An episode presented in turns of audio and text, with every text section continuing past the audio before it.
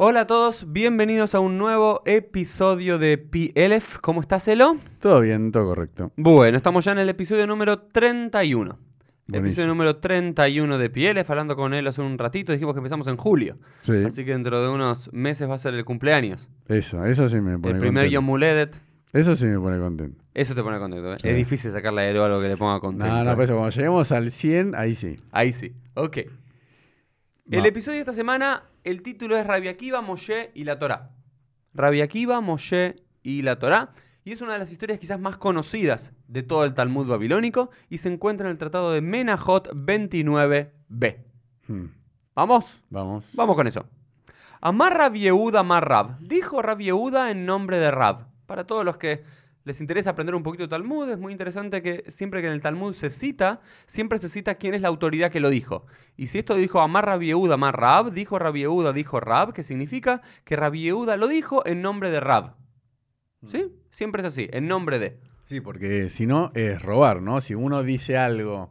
Como en el podcast, ¿no? Claro, no. algo que no nos pertenece. No, no, te, te lo adjudicás, se lo estás robando al, al que lo dijo. Entonces, eh, acá dice, Yehuda lo dijo, pero en nombre del que lo aprendió. En Rab. nombre de su maestro. Ah, no lo dijo en nombre de él. Claro. Es cuando sí, en, la- en el Talmud dice amar Rabieuda, sabés que ese dicho es de Rabieuda. Hmm. Pero muchas veces pasa, ¿viste? Dijo tal persona, pará, pará. Eso no lo dijo él, lo dijo Claro. otro. Entonces, acá en el Talmud es muy importante es Amebi me Bro, el que trae una enseñanza en nombre de quien lo dijo. Claro. Dice Amebi me Bro, me vi Geulah Leolam, trae redención al mundo, ¿no? Hmm. Si no es, es robar la autoría.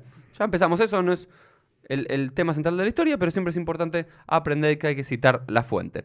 Beshá Shalá Moshe Lamarom, cuando Moshe ascendió al cielo, es decir, Ujú. quizás cuando eh, Moshe murió, o quizás cuando Moshe estaba en contacto con Akadosh Barujú, que este es el Mm. contacto real que va a ser en esta historia, Matzeul Akadosh Barujú lo encontró al santo bendito sea, uno de los términos para hablar de Dios, Sheyoshev Bekosher Ketarim Laotiot, que estaba Moshe cuando Moshe había ascendido al cielo para Mm. recibir la Torah de Dios, lo encontró a Kadosh Barujú, lo encontró a Dios haciendo coronitas a cada una de las letras de la Torah. ¿Sabes, Elo? Y saben algunos de los que nos están escuchando que las letras de la Torah, ciertas letras en la escritura tradicional de la Torah, de los Sifrei Torah que tenemos, tienen pequeñas coronitas arriba. ¿Las ubicás, Elo? Sí, sí. Tienen algunas, no to- es Shat Gats Nets, algo así es el término. Hmm. Hay la Shin, por ejemplo, la Gimel, la Tzadi. Hay ciertas letras que tienen estas coronitas. Amarle Fanab le dijo Moshe a Dios, Ribono Olam, Señor del universo. Mime a qué valía deja. ¿Quién atrasa tu mano? ¿Qué significa mi a qué valía deja? Dice, ¿por qué estás haciendo coronitas? ¿Sabes qué? Entregame la Torah. Hmm. ¿Para qué, si- ¿Qué es lo importante de la Torah? Las historias, las leyes. ¿Para qué estás embelleciendo la Torah haciendo a una de las letras más bonitas con coronitas? Mi a- me a qué valía deja. Dame la Torah, ¿no querés que el pueblo de Israel reciba ya la Torah? ¿Que estás retrasando toda su entrega? Amarlo. Le contestó. Adam yesh she'atid liot besof kamadorot beakiva ben Yosef shmo. Un hombre habrá dentro de muchas generaciones y su nombre será Akiva ben Yosef. Akiva el hijo de Yosef. Shatid lidrosh al kol kotz bekotz tilin tilin shel alajot. Que de cada uno de los puntitos, de cada uno de los trazos, de los signos, de las coronitas que aquí escribimos, va a sacar de eso alajot. Va a haber un hombre Moshe que se va a llamar Akiva ben Yosef, que en un futuro de cada uno de estos aparentemente símbolos o detalles innecesarios que no son el cuerpo de la palabra, de ahí va a sacar infinita cantidad de alajot, de leyes. ¿Estamos bien? Hasta ahí. Hasta casi. Amarle Fanab, le contestó Moshe a Kadosh Baruchu. Ribono Shel Olam, Señor del universo. Areuli, mostrámelo. ¿A quién? Aquí va Ben Yosef. Mostrame a este que me decís que de, de cada uno de estos signos va a sacar a la Jot, leyes. Amarlo, Hazor la oreja. Como una película de Hollywood, dice, date vuelta. A Kadosh Baruj Hu le dice a Moshe, date vuelta. Moshe se da vuelta. Y cuando se da vuelta ya no está en el monte Sinaí, en el Hmm. 1200 antes de la era común. recibiendo la Torá, sino ¿dónde está? Transportado. en Transportado en tiempo y lugar a la tierra de Israel, a la yeshiva de Akiva ben Yosef, Sí. del famoso Rabbi Akiva. Alach beyashab besof shmona shurot. Él se sentó y fue a sentarse en la última de las ocho filas. Quiero explicar algo que tradicionalmente, según el Talmud, eh, y un texto que se llama Pirko ben Baboy, Mm. del siglo 8 9 explican que en todas las yeshivot había, estaba el moré adelante de todo, el marché, el rab adelante de todo, y después había ocho filas de bancos. Había como bancos largos Mm. de ocho filas. Y se iban, y después al fondo estaban sentados en el piso los que estaban entrando, los que recién entraban. Mm. Entonces, en la última de las filas donde se sienta Moshe, en el último banco, es donde ingresaban los estudiantes más Sí, nuevos. nuevos y más ignorantes, y mientras cada uno, y después iban pasando hacia adelante. Era Mm. muy lindo, iban pasando, ¿no? Cuando uno ya se recibía, se ordenaba como rab, se iba a otro lugar, ya terminaba sus estudios en la yeshiva, dejaba un lugar vacante en la primera fila, entonces alguien de la segunda fila pasaba a la primera. Y así, pero Moshe, humildemente, que Moshe fue el, Sí. el gran rab, Moshe Rabbeinu, Sí. ahora vamos a hablar un ratito del tema Moshe Rabbeinu, Sí. de dónde sacamos que Moshe es Rabbeinu. Si alguien que no fue rab, fue Moshe. ¿Por qué no? Porque ¿quién lo ordena? ¿El Dios? No, ¿o no? Ok, ponerle que Dios lo ordena, pero el término rab, Mm. dijimos que el término rab, como maestro, es del siglo I después de la era común. Moshe era un líder militar, era un juez, era un Sí. profeta, pero no era un rab que estaba estudiando la Torah todo el día. Eso es una, eh, digamos, visión de los rabinos para decir, el primer gran rabino fue el gran Moshe. No, y aparte Nosotros no para... empezamos solo nosotros, No, ya pero- desde Moshe está. Pero de ahí sale toda la autoridad rabínica que viene de Moisés y está Exacto, ahí de Moshe a Yoshua y de Claro. Yoshua a los... Bueno, pero eso es una, digamos, eh, es muy duro decirlo, pero es una suerte de invención de los propios rabinos Mm. para Sí. asentarse en, en La su autoridad. poder. Sí, sí, Pero fíjate que siempre se dice que es Moshe Rabbeinu y no Rabbeinu Moshe, porque el nombre de Moshe antecede Claro. al título de Rab. Pero sigamos un poco. Hazor la Vale. joreja. Vuélvete hacia atrás, te- teletranspórtate. Va del 1200 antes de la comuna del Sinaí, se le transporta a, al, al siglo segundo después de la era Mm. común en la tierra de Israel. Alach Beyeshev Besov Shmona Shurot. Se sienta al final como un nuevo estudiante. Sí. Lo haya Yodea Mahen Ombrim. ¿Y qué pasaba con Moshe? No tenía idea de lo que estaban diciendo. Imagínate sí. a Moshe Rabbeinu. Y si no tenía nada que ver con lo que... Imagínate a, Mo- a Moshe Rabbeinu. Fíjate el- lo poderoso de esta historia. Bueno, pero es 1300 verdad. años después de él haber recibido la Torah de Dios y de supuestamente conocer todas las leyes de Shabbat, de Kashrut, No, pero yo de siempre Tará, digo- de todo. Pero fíjate esta historia. No, pero Ah, yo siempre dale. digo, se levanta Moshe hoy en día, dice, esto no tiene nada que ver con lo mío. Bueno, Nada. Pero, pero es lo que está diciendo esta historia. Claro, bueno. ¿Y esta historia dónde está? ¿No la inventó un rabino reformista en el 2019 acá sentado en Nordelta? ¿Dónde? Menajot 29b. El, Sí. propio, tal- tal- propio Talmud reconoce que Moshe, 1300 años después de haber recibido la Torá, va y lo que están Mm. hablando los judíos sobre, bueno, esta es la alajá que tenés que hacer para leer la Megilá. Tenés que hacer esto y esto y Sí, esto. sí. Y para comer kasher tenés que hacer esto y esto y esto. Y en no. Shabbat esto se puede hacer y esto no se puede No, hacer. dice no. Y esto de la pureza y la impureza está así. Y cada uno de los temas que Sí. hablaba, Moshe dice, No, esto no tiene nada que ver con no, lo que hice. no, no. Tayash Kojo. Y se siente mal Moshe. Dice, pará, Moshe, pará. Yo supuestamente fui el gran líder del pueblo judío, recibí la Torah de Dios, todas sus leyes. Vengo 1300 años después a Pareco y esto no tiene nada que ver con lo que yo sabía. Me siento débil, ¿viste? Como, imagínate, o sea, el gran profesor, el gran erudito, se levanta Newton y hoy todas las leyes de la física y demás, no sé, ponele, cambiaron, dijeron, pará, esto no tiene nada que ver con lo que yo enseñé. Se siente mal. Que Iván guía le da parejad, pero en un momento de la enseñanza Rabbi Akiva llega a un punto en particular. Amarlo Talmidab y uno de los estudiantes, anónimo, le pregunta, Rabbi, Minain leja, Rabbi, maestro, ¿de dónde sabes esto? Le pregunta Rabbi Akiva, esta alajá, esta ley, ¿de dónde sale? Amarla en alajá le Moshe mi Sinai. Esta es una alajá de Moshe del monte Sinai. ¿Y qué pasa con Moshe? Nitiashba dato. Moshe se tranquiliza. El espíritu de Moshe que se había Y puesto sí, mal, ¿por porque qué? Lo, lo nombraron. Lo nombraron. Y es que, pará, esto, Moshe no tiene nada que ver con lo mío. ¿Y cómo se siente bien Moshe? Un maestro me decía, ¿cuál es la palabra que más nos gusta escuchar a los seres humanos? Mm. Nuestro propio nombre. Claro. Cuando nos nombran. Entonces, Moshe, que se siente que esto es un caos, que esto no tiene nada que ver con lo que él dijo. Lo no, no tiene nada lo que nom- ver. Ah, no, no, pará, pará. Bueno, Moshe. quizás esto es muy lejos, pero todo esto comenzó con un detalle de Moshe en el monte Ah, Sinai. listo, ahora sí. Y déjenme explicar algo simplemente de término, de alajale Moshe, Sí. Les- mi Ah, dale, eso, Alajá eso. le Moshe mi Sinai es un término que aparece una y otra vez en el. Talmud babilónico, por sobre todo, para cuando los rabinos no tienen necesariamente una tradición oral que diga tal rabino lo enseñó o un versículo bíblico que apoye tal postura o tal alajá, Sí. cuando no tienen escapatoria de decir de dónde sale esto, Sí. Alajá mi Sinai. Sí, yo me acuerdo que una de las primeras que pregunté fue el- los tefilim. ¿De Ese es uno de los clásicos. ¿De dónde sale la forma de hay que dar El cuero, el que cuero, cuadrado, alajame, alajá Sinai. Es como, Alajá Sinai es como el, el- gran as bajo la manga, yo lo llamo Sí, el as bajo la manga de los rabinos. Sí. Siempre los- el comodín, rabinos- con ese ganas todo. Es el comodín. Claro, con ese matas todas las cartas. porque ¿quién te va a discutir? No, alajá Sinai. No, como que viene así hace tradición, ya está. 3.300 años. Y no. Pero claramente que los académicos dicen, cuando se cita la Jale Moshe Sinai, no es que verdaderamente es una tradición.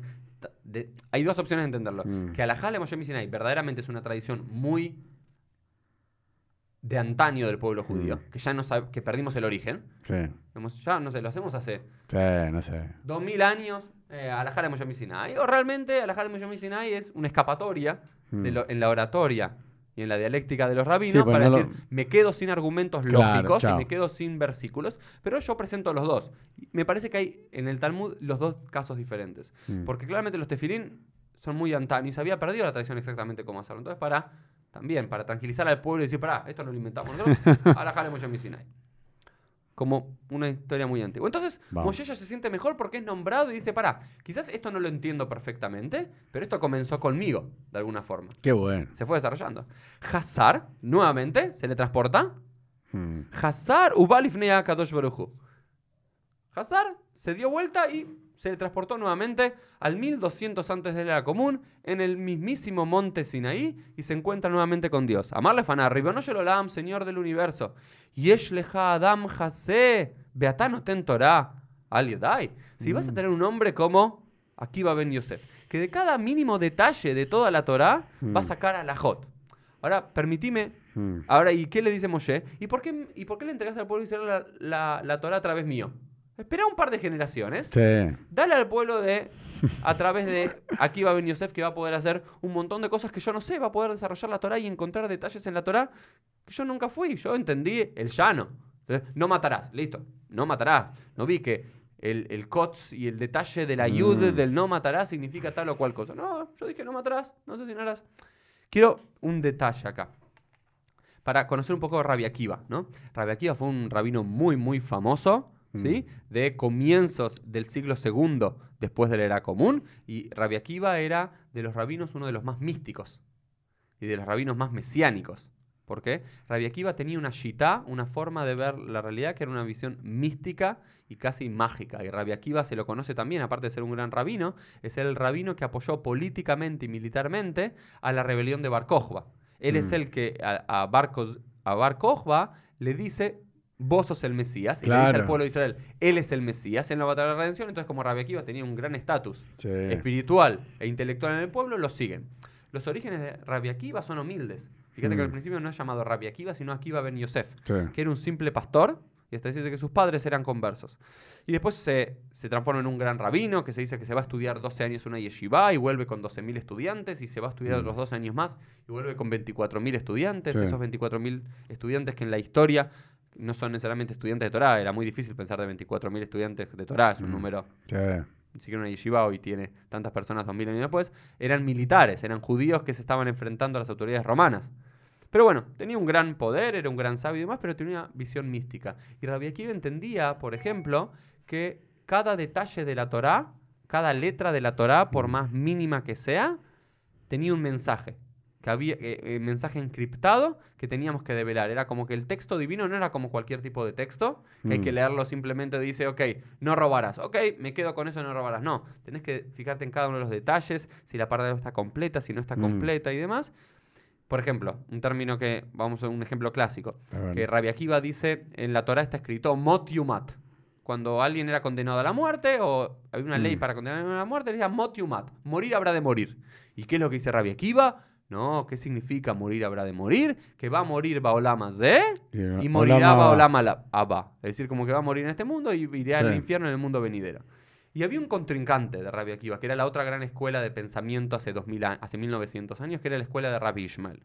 Y Rabbi Ishmael, que hoy seguimos más la tradición de Rabbi Akiva, Sí. ¿no? Porque Rabbi Akiva va a terminar siendo uno de los grandes maestros, y Rabbi Yehuda Nassi va a salir de, de- de- de su estirpe, que es el que escribe la Mishnah, y la historia la escriben las que ganan. Rabbi Ishmael, si bien es citado en el, Tal- en el Talmud y en la Mishnah, Mm. no tiene el mismo estatus que Rabbi Akiva. Hoy la gente conoce mucho más a Rabbi Akiva Sí. que a Rabbi Ishmael. Yo no lo conocía. ¿eh? Hay mucho más colegios que eran que son Rabbi Akiva, Sí. y hay muchos más chicos que llaman Akiva que. Ishmael. Interesante, ¿no? Ismael era el hijo de Abraham. Eso te iba a decir. Muy interesante, ¿no? Y al parecer hace 1900 años no había ningún conflicto en llamar al hijo No. Hoy ningún judío se atrevería a llamar a su hijo Ismael. Eso te iba a decir. Por eso yo nunca lo escuché. ¿eh? Bueno, pero Rabbi Rabbi Ishmael tenía el mismo estatus. Había, viste, como las escuelas Irel y Shammai. Sí, sí, sí. De comienzo del siglo I a comienzo del siglo II, las dos grandes escuelas de pensamiento era Akiva Ishmael. e Ismael. No sabía. E Ismael era el más racional. Ismael era un tipo racional que decía, Rabbi Akiva, estás loco. No hay que estudiar cada uno de los detalles del COTS y de por qué esta tiene una coronita y hay tres coronitas o hay una coronita o una let o una palabra fue escrita con yud o Sí. sin yud o con Ah, bab o sí, sin sí. bab. ¿Qué le dice Rabbi Ismael? Dibra Torah kilshon bennei Adam. Ese es el lema de Ismael. La Torah Mm. fue entregada y fue escrita en el lenguaje del ser humano. Dice, no te hagas tantos problemas. Dice, Sí. mot yumat es simplemente una expresión humana para decir, esta persona seguro que habrá de morir. Porque Claro. tenés que entender una, una cosa mística que va a morir este mundo y en el mundo verídico. Sí. Pero por eso es presentado acá Rabbi Akiva como aquel que eh, decodifica cada uno de los detalles de la Torah. Mm. Entonces, y hasta el día de hoy llegaron estas dos grandes escuelas, pensá 1900 años después, aquellos rabinos que enseñan todas las, no sé, que cada, los valores de cada una de las letras, o porque Sí, falta una alef, o porque la alef es más pequeña o más Mm. grande y demás, y de qué causa sacan un significado. Hay algunos que tienen una, vi- una visión más mística, que hay que codi- decodificar la Torah como si fuese de alguna forma como una carta de amor Mm. ¿sí? De un, de un hombre hacia una mujer, de una mujer hacia un hombre, o de un amado hacia un Mm. otro amado, que cada detalle Sí. le das como un súper sentido. ¿Y por qué me dijo querido y no me dijo amado y no me Sí. dijo lo que fue? Y sí, eso. Ese es Rabbi Akiva. Rabbi Ishmael que dice, bajemos un cambio, no Mm. matarás, Listo. No no mata. matarás. Morir habrá de morir, expresión humana. Volvamos a la historia. ¿Se entendió bien, Elo? Sí, Pero es perfecto. interesante, ¿no? No, muy bueno. Amarle Fanab. Olam, volvamos a Moshe. Ribonon Shel Olam, Señor del universo. Yesh leja Adam Hazé, Beatano ten Torah al Yadai. Si vas a tener un nombre como Rabbi Akiva, un gran sabio que va a poder decodificar cada uno de los mensajes de la Torah, ¿por qué me das la Torah? ¿Por qué le das al pueblo y dice la Torah a través mío? Amarlo. Y le contesta a Kadosh Baruj Shtok. Callate. Uh, Callate, Moshe. Kajalá lefanai. Y ahora una historia muy dura. Así lo pensé yo. Así lo decidí yo, soy Dios. Callate, Moshe. Yo bueno. qui- quise darte la Torah a vos. Que mm. después va a venir Rabbi Akiva en, mil en tantas generaciones y va a decir esto. Y que vos decir, está Rabino Maimonides y va a decir esto. Sí. Y va a venir Yosef Kar y va a decir esto. Y va a Mm. Obadiah Yosef y va a decir esto. Todo bien. Yo quería entregar la Torah a través tuyo. Y acá también demuestra la humildad de Moshe. ¿no? De lo que se recuerda todo el tiempo de Moshe. Es decir, viste, Moshe no es que se siente vanaglorioso. Uy, al final citaron mi nombre. Porque él podría haber dicho que se siente, uy, fue a Kadosh Hu, uy, espectacular. Y le cuenta al pueblo, ¿no? Va a venir dentro de mucho Mm. tiempo alguien que va a citar todas las tradiciones en mi nombre. Dice, no. Dice, ¿por qué lo entregaste a través mío? Y ahora el final de la historia, que es un, un final doloroso de la historia, querido Elo. No, no sé, ¿eh? para mí no. Amarle Fanab. No, no, pero mira cómo termina la historia. Sí. Amarle Fanab, Ribonoshel Olam. Aritani Torato, Aritani Zharo. Dice, ya me mostraste su Torah. ¿Me mostraste Mm. cuánto sabía? Mostrame cuál fue su recompensa. Mm. Sí, dice, ya vi cuánta Torah tenía Rabbi Akiva. Ahora mostrame cuál fue la recompensa. Amarlo, película de Hollywood nuevamente, Hazor la oreja. Date vuelta y te voy a mostrar el final de la vida de Rabbi Akiva. Hazar la Jorab se dio vuelta. Raash Shoklin Besaró Bemakolin. Vio que estaban triturando la carne, Sí. la piel de Rabbi Akiva con un, como un- una suerte de rastrillo. Mm. ¿Quiénes? ¿Quiénes lo estaban torturando así a Rabbi Akiva? Sí, los romanos. Los romanos. Los Rabbi Akiva es uno de los Aseret Orgei Malhut. Rabbi Akiva es uno de los famosos que recordamos cada Yom Kippur, claro. de los 10 grandes mártires, 10 grandes rabinos que murieron a manos de los romanos, despiadadamente. Mm. ¿Por qué? Porque Rabbi Akiva había supuestamente, lo que dicen las fuentes rabínicas, había violado la prohibición de los romanos de enseñar Torah y de congregar a gente. Había como un toque de Mm. queda. Sí. Porque hay que entender eso históricamente. Los judíos no solamente que los romanos los odiaban porque estaban estudiando Torah y demás. Eso es como el mito que fuimos creando. Sí. Los romanos tenían algo contra los judíos no necesariamente por ser antisemitas, no eran necesariamente antisemitas, pero había un pueblo que estaba rebelando frente a la autoridad romana. Sí. Hasta el año 66, cuando los judíos no comenzaron la guerra, primero la guerra entre hermanos, Hmm. la guerra civil, y luego la rebelión frente a Roma, estuvieron bastante bien durante Sí. los otros 100 años que Roma estuvo ahí. ¿Por qué? ¿Cuál es todo el sentido de la Pax Romana? Eso, ir a un lugar, conquistarlo, que la gente pague un pequeño impuesto y darle libertad religiosa a la gente. Sí. No es que habían sido como, viste, los griegos en la historia de Hanukkah y demás, que habían violado el templo Sí. y que le habían prohibido a los judíos estudiar Torah. Nada de eso pasó. Sí, porque la estrategia militar de los romanos era conquistar para cobrar impuestos, pero después los dejaban, hasta tenían como, su- ¿no? Tenían un virrey, sería como Sí, alguien sí. enviado por Roma, pero, Exacto. pero seguían las autoridades de los Era pueblos. el gobernador, como el Claro. gobernador de Judea, Claro. el- donde vivían los judíos, Sí. el, el gobernador de Judea, que era enviado por Roma, el gran Herodes, por ejemplo. Herodes, es uno de los conocidos. Pero su Zeus era eso nada más.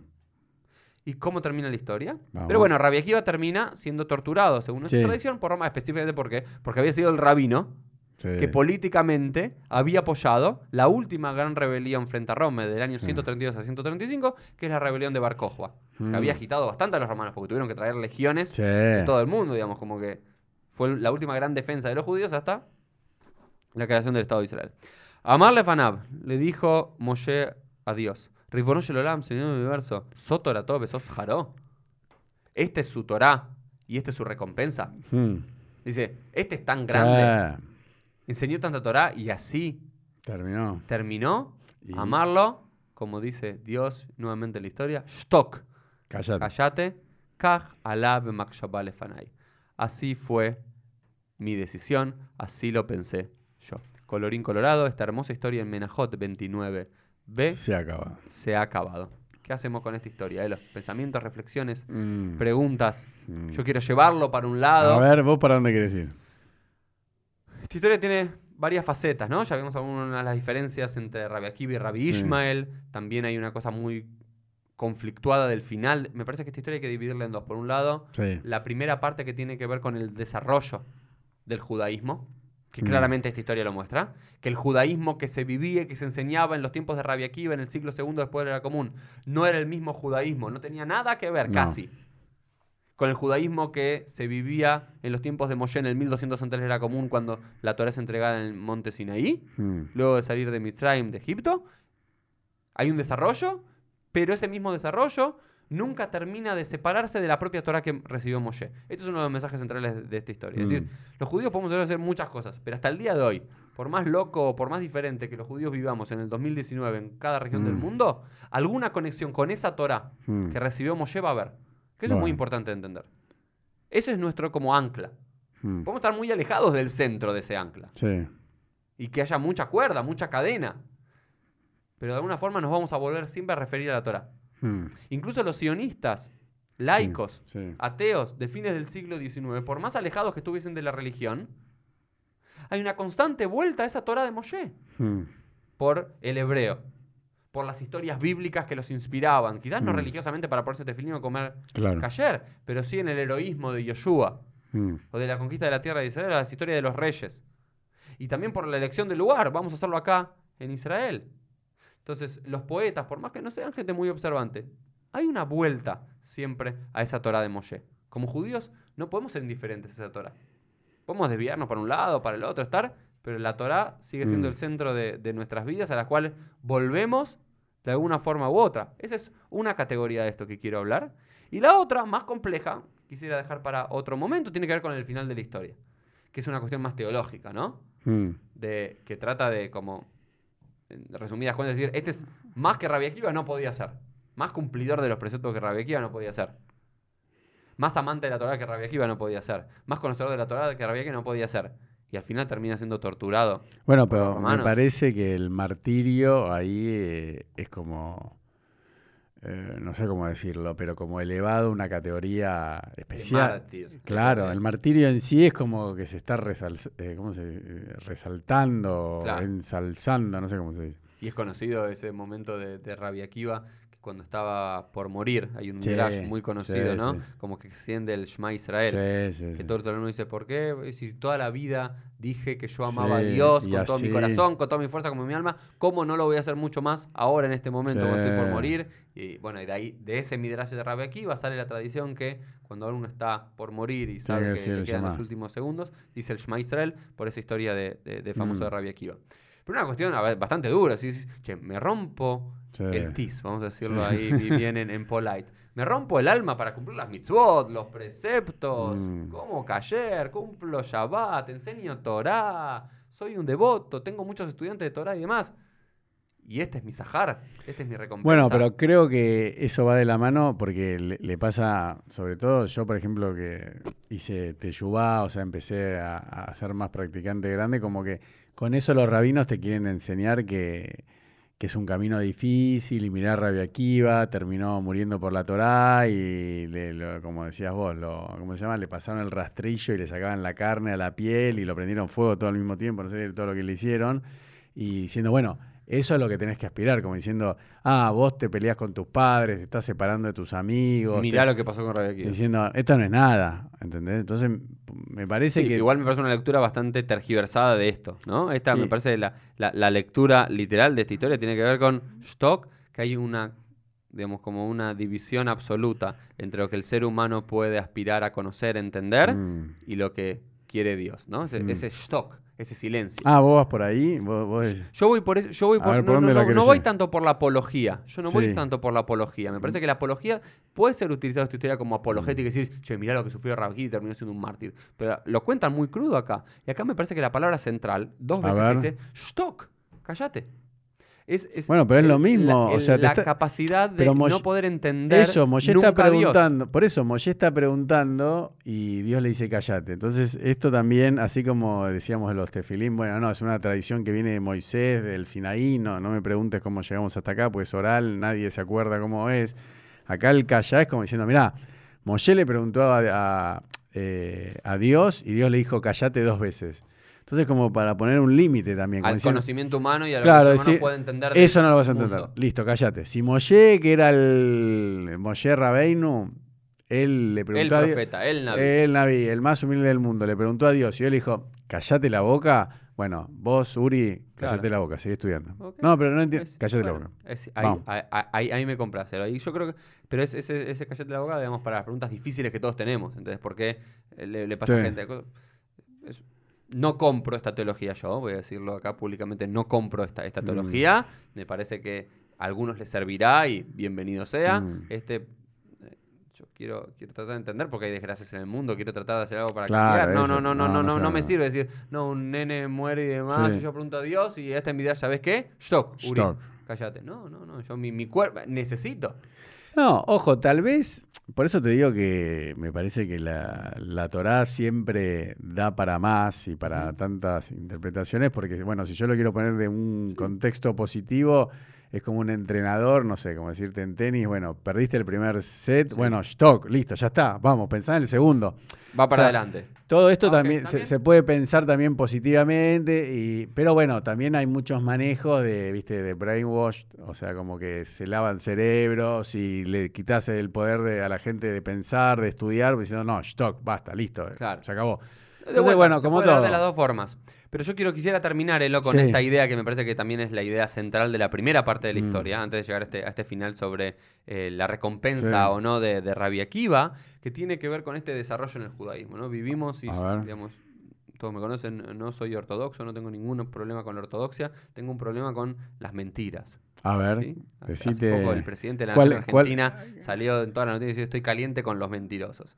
Eh, no voy a impostar su voz, pero digo, a mí me molestan las mentiras. La menti- una mentira es decir, mira, yo vivo mi judaísmo así, súper aguerrido al Shulchan Aruch y no me muevo ni un detalle ni para la izquierda ni para la derecha, y el Shulchan Aruch es mi vida, bárbaro. Pero decir que no hubo un desarrollo en la halajá, en la historia y en la ley del pueblo judío en los últimos 3.200 años de historia es una flagrante mentira. Decir que nosotros vivimos nuestro judaísmo como lo Igual. vivía Yosef Caro, o como lo vivía Maimónides, o como lo vivía Rabia o como lo vivía Moisés, es una mentira. Sí, pero eso ya lo hablamos un poquito, creo. en, eh, Es- así, pero bueno, al pero pasar. es- esta es la No, no, historia es- central que nos dice, no, Moshe 1200 antes de la era común, Rabbi Akiva, Mm. año 120 después de la era común, 1300 años después de diferencia, el judaísmo cambió un montón. Y del año 1320, eh, mm, 120 después de la era común hasta el 2019, el judaísmo cambió un montón. Sí. Con muchas constantes, por supuesto. Sí. Pero la forma en vivir nuestro Shabbat muy diferente a como era Mm. antes. La forma de nuestro kashrut industrializado, Sí. totalmente diferente. Algunos van a decir, ¿qué es todo esto? De, ¿Qué es esto? Sí, sí, La, la kippah, que cuando hacen, a mí mata que cuando hacen los dibujitos en las revistas ultraortodoxas de los chicos y demás, lo ponen a Moshe con una kippah. Y ahora está con peyes. ¿Qué, qué es eso? no. ¿Moshe tenía kippah, peyes? No. Y no está mal. Vos decís que directamente ni se cubrían la cabeza. Ni se cubrían la cabeza. Después vamos a hacer un episodio quizás sobre la kippah. Sí, el bueno. origen de la kippah. No se cubrían la cabeza. No se ponían talit. Cuando lo ponen a- no tenían talit. ¿Dónde se ponían los tzitziot? En las puntas de, De las prendas. de las prendas. No existía el talit como objeto. Claro, el talit es para cumplir el precepto, te pones. un- Porque ya la gente dejó de ponerse Claro. esa prenda. Lo mismo con muchas cosas del kashrut, de cosas que hacían, que no hacemos. Algunos comían pollo con leche, que hoy nosotros Sí. no hacemos. Algunos aceptaban unas cosas, otros no. Eran más estrictos con algunas cosas, con los aceites, que nosotros no. Cambia. Se desarrolla, hay un cambio. Sí. En la vestimenta, en las melodías, la forma de rezar. ¿Vos pensás que Rabbi Akiva rezaba el mismo No. Birkota Yahar? No. No, no, no, no era el mismo que rezamos ahora. Y está bien, hay un desarrollo.